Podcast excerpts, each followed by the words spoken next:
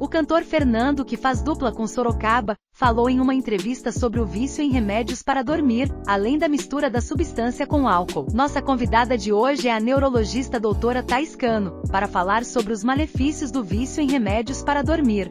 Quais são os sintomas físicos e psicológicos do vício em remédios para dormir?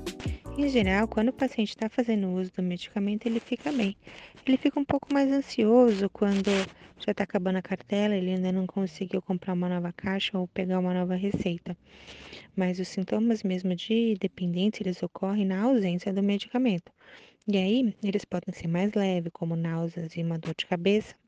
Pode também dar quadro de ansiedade, mas eles podem ser mais graves, e não são incomuns esses sintomas graves, como, por exemplo, alucinações e até mesmo crises convulsivas. Como a dependência destes medicamentos afeta a qualidade de vida de uma pessoa? Qualquer dependência química pode afetar a qualidade de vida de uma pessoa, né? E uma dependência de um medicamento para dormir não deixa de ser um tipo de dependência química, né? Então, isso pode ter consequências tanto no sono do paciente, porque o paciente só consegue dormir sob o uso de medicamentos, ou seja, ele não consegue ter um sono natural e, portanto, as as fases do sono, a atividade elétrica do cérebro durante o sono, ela fica alterada, assim como a gente pode extrapolar para consequências financeiras, porque pacientes que fazem uso desses medicamentos é, faz abuso, então usa às vezes 5, 6, 7 comprimidos para poder dormir, e isso dá por volta de 150 a 200 comprimidos por mês. Então, a gente pode até extrapolar para esse âmbito. Quais os tratamentos para dependência de medicamentos para dormir?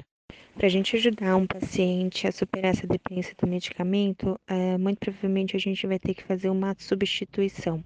É muito difícil a gente conseguir simplesmente suspender o medicamento de uma hora para outra, visto que, em geral, eles fazem uso abusivo do medicamento. Então, a gente tem que ir reduzindo a dose aos poucos, a gente chama isso de desmame. E em paralelo, normalmente a gente vai associando um outro medicamento para fazer essa compensação.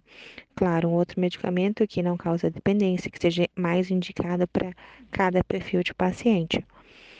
Ah, e sempre, sempre, né, independente do, do uso né, do medicamento auxiliar para fazer o desmame desse, desse medicamento que está causando a dependência, é sempre orientado a fazer medidas de comportamento, né? A higiene do sono, principalmente. A higiene do sono é a parte fundamental para o tratamento de pacientes que precisam de medicamento para dormir, porque senão a gente nunca consegue sair, né, desse, desse ciclo vicioso de usar sempre algo para poder induzir o sono. Então a gente precisa mudar a nossa rotina de sono, como por exemplo dormir e acordar sempre no mesmo horário, é, ter um ambiente de sono super agradável, com uma cama que seja é, adequada, com a luz baixa luminosidade, com sem ruídos, né, com a temperatura adequada. Então tudo isso é importante a gente ir adequando para a gente conseguir aos poucos tirar esse medicamento que está causando dependência e futuramente deixar o paciente sem nenhum medicamento. Quais as estratégias de prevenção para a dependência de medicamentos para dormir? Para a gente evitar que um paciente fique dependente do uso de medicamentos, a gente tem que investir em qualidade de vida, insistir para que o paciente faça mudanças na rotina, para que ele faça atividade física, para que ele tenha uma alimentação adequada, para que consiga gerenciar o estresse do dia a dia ah, as questões em relação à higiene do sono, que já foi comentado, enfim. Ah, re realmente investir no, na mudança de hábito, na mudança de rotina, é muito melhor do que usar qualquer tipo de medicamento. Então, se a gente quer evitar isso, nisso que a gente vai precisar focar. Agradecemos por sua audiência. Até logo!